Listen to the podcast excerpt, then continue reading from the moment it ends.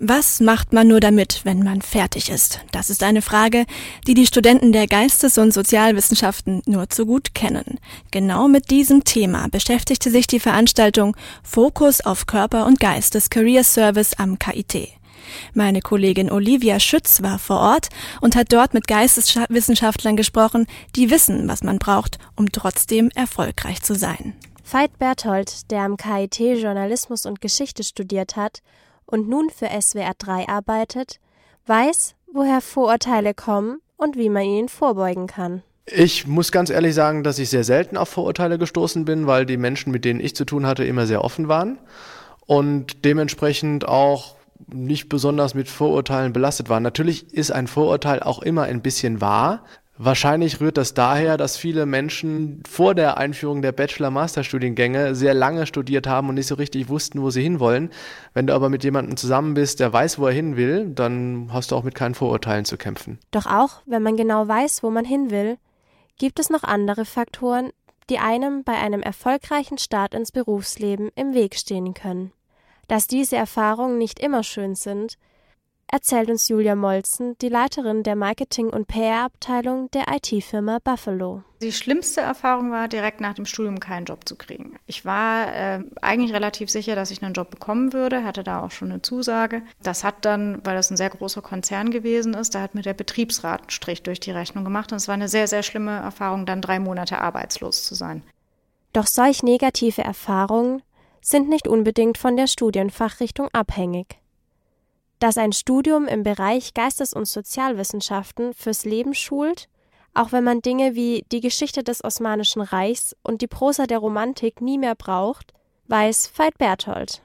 Die Sachen, die ich in der Universität gelernt habe, haben mit meinem jetzigen Job sehr, sehr wenig zu tun und ich brauche nur bedingt die Inhalte, die ich da gelernt habe. Aber ich würde überhaupt nichts von dem, was ich da gelernt habe, als unnötig bezeichnen. Ich sag's mal so, ein Geschichtsstudium hilft zum Beispiel sehr kritisch mit Quellen umzugehen. Und wenn man als Journalist arbeitet, dann ist man die ganze Zeit umringt von Menschen, die einem irgendwas verkaufen wollen oder auch Falschinformationen streuen. Da muss man sehr kritisch sein. Da muss man genau kontrollieren, wo kommt was her und dann dementsprechend darauf reagieren, um das Ganze einschätzen zu können.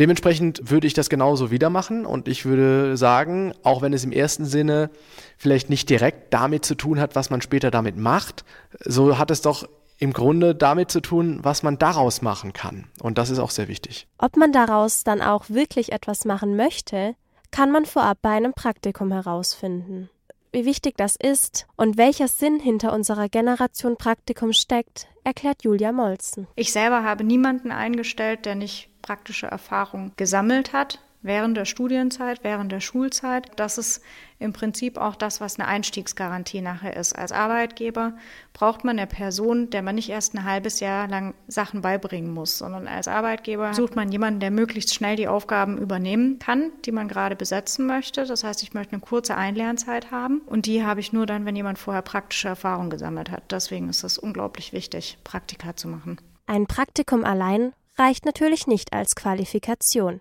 Veit Berthold weiß, welche Eigenschaften in diesem Berufsfeld wichtig sind und die einen Geistes- und Sozialwissenschaftler ausmachen.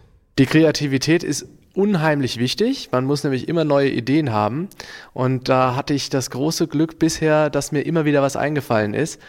Das kann man vielleicht auch nicht unbedingt lernen, sondern das muss man in sich tragen.